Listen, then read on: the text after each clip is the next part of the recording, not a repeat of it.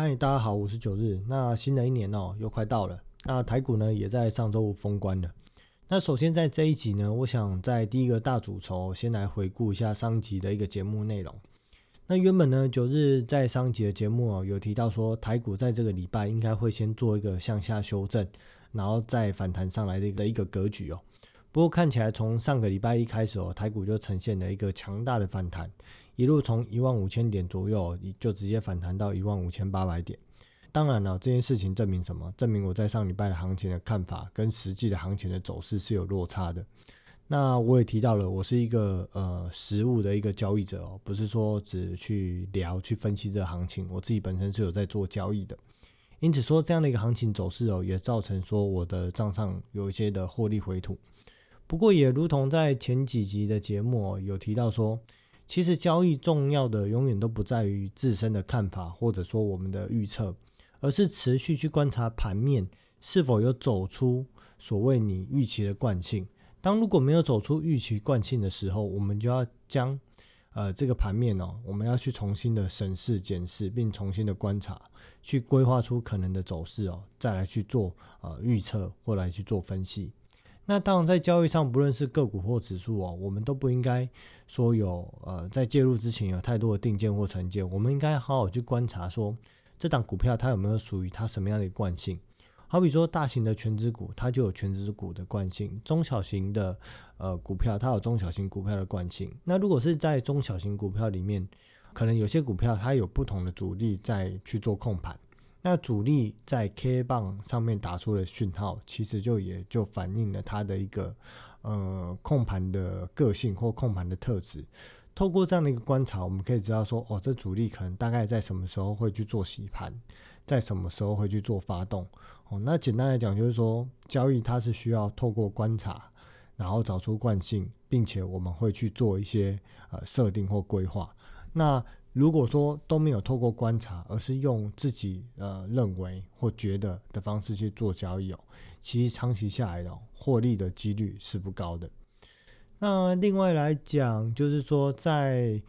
第二个一个大主轴，想要谈的是说。呃，因为这个上礼拜五已经封关了嘛，那再来未来的一个礼拜台股休市，那我就直接提整个二月份哦，九日对于整个呃大盘或个股的一个看法。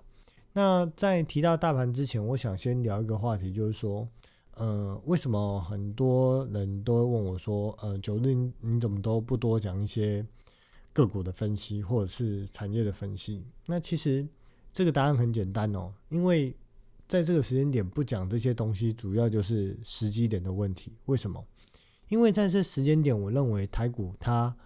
会是在呃，如同前前面的节目有提到嘛，我认为这边是十二年大多头的高点，所以在这个地方，基本上我认为，嗯，不论是好的股票或坏的股票，呃，在这个覆巢之下无完卵的一个观念之下，所有股票它都会向下修正。那如果在这个时间点去分析股票，或者是去聊产业，我认为是没有太大的意义。为什么？因为我觉得没有什么，嗯，股票在这边是便宜的，或者说在这边是适合买进的。因此，在这时间点，我不会聊太多有关于股票的一个部分，我反倒会着重于就是呃大方向，怎么的大方向，就是指数、加权指数或 OTC 指数的一个大方向，我会去聊这些大方向的一个脉动，因为。基本上我们看到很多的一个股票啦，中小型股票，过去三个礼拜甚至四个礼拜，大概都是呈现盘跌的状态。那指数可能在高档震荡的过程中，结果个股就是呈现盘跌的状态。那大家就会觉得说，诶，为什么买的股票都没涨，它指数好像也没下来，奇怪，就会发生这样的一个现象。所以对我而言，就是说，呃，在这个位置哦，我是不会去做任何的股票的交易或操作。我一定是等指数有大幅的修正之后，才会去做股票的交易或操作。那未来在整个二月上，呃，整个二月哦，对这个大盘或国际盘的一个看法哦，那我就讲加权指数，讲台股的部分哦。在二月的部分，我方向上的看法是预计说，整个加权指数大概会在一万五千点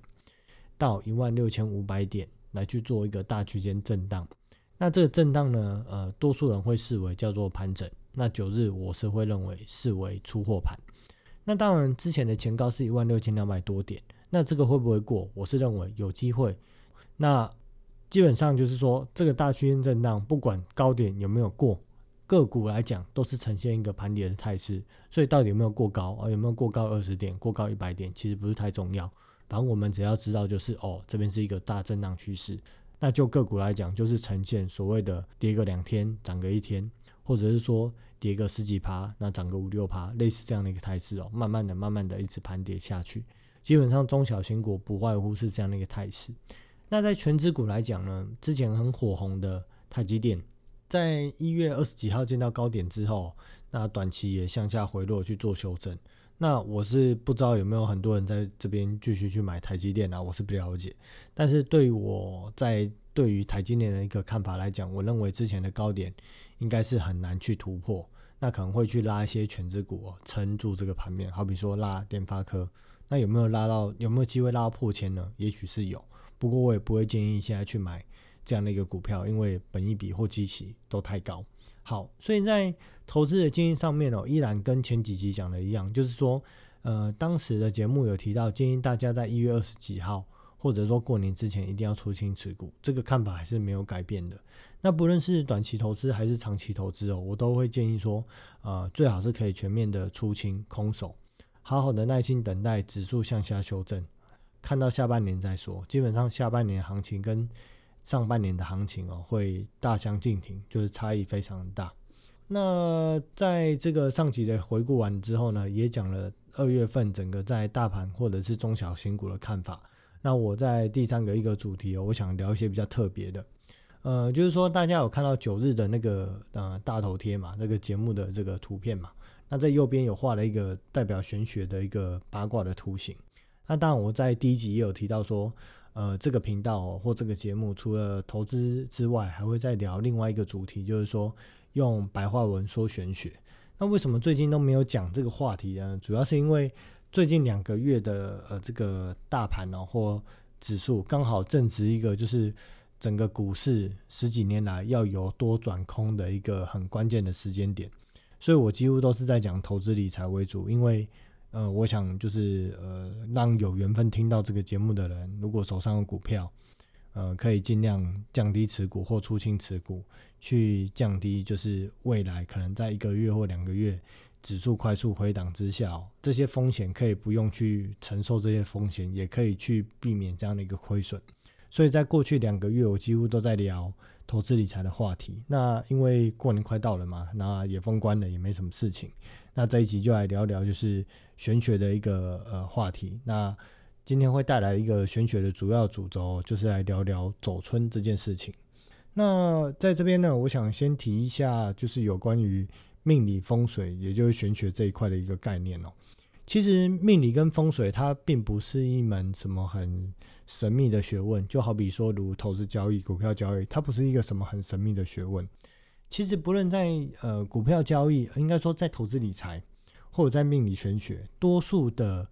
呃台湾人哦，基本上百分之九十的人，嗯，二择一啦，一定对这两个话题里面其中一个有兴趣。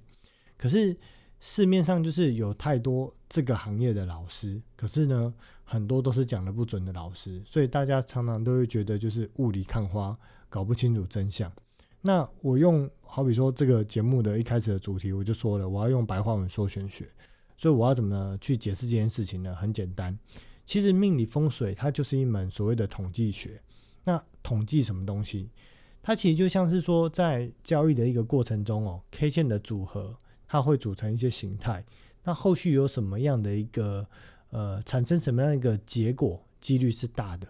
我就是说，今天这个形态它可能走出怎么样一个态势，它未来可能向上几率大或向下几率大。那命理风水它刚提到了，它是一个统计学，是针对什么东西的统计学？其实就是所谓的磁场的统计学。也就是说，宇宙这些重要的一些大小星体的一个变动，它会产生磁场的变动，而这个磁场的变动就会影影响到地球上面的人，他。的一生的一个命运或运势，或者在后续的一个运势上产生一些影响力。那磁场这件事情听起来很玄哦，我们可以举一些例子来看看哦。就好比说，嗯，我们的眼睛虽然看不到电线里面的电，但我们会懂得说如何去应用电这个东西，来让很多不同的机器或需要电的呃产品去运作。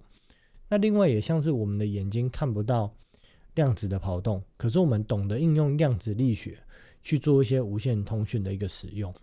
那虽然我们看不到这些大小星体的移动，它产生了什么样的磁场变化，嗯，但是很神奇的，就是说。古时候的人，他就是有办法将这些东西给统计出来，并且将统计出来的资料找出惯性，所以形成所谓的命理学派或风水学派。那现代的人就是可以应用这样的一个统计学来去推算未来在什么时间点会发生什么事情，或什么时间点要去注意什么事情这样的一个方向，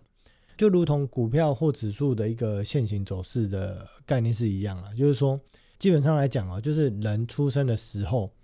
他出生在什么样的一个时间点，或什么样的一个地理位置，那那个时间算起来，它就是怎么样的一个命格，这样的一个大方向的格局是注定好的。那人的一生的运势，它有所谓的上限或下限，那这件事情是注定好，基本上不太会有太大的变化。但是在小细节的过程中，可能因为自己的一个努力或无形的一些福分哦，它可能会有一些改变。就好比说。行情的大方向是走多或走空这件事情，它是很明确的，上下限它是不会有太大的差异。可股票在过程中的跑动，涨涨跌跌，每天的涨涨跌跌或每个小时的涨涨跌跌这些波动，哦，它都是呃会有不定向的变数，它是没有办法就是很具体的说哦，这时间点一定怎么样。那在这个命理风水上面也是，就是说在大格局的方向它是注定的。可是小细节，我们可以透过呃我们自己后天的努力来去做一些改变，产生不同的变化。呃，这件事情好比说什么？我们再举个概念哦，就是说，假设今天有两个人在同年同月同日，然后同时辰，然后又同地点又同性别生的人，基本上他们两个人呢一生的这个呃命啊或大格局，这都是已经注定好了，基本上就是一样的。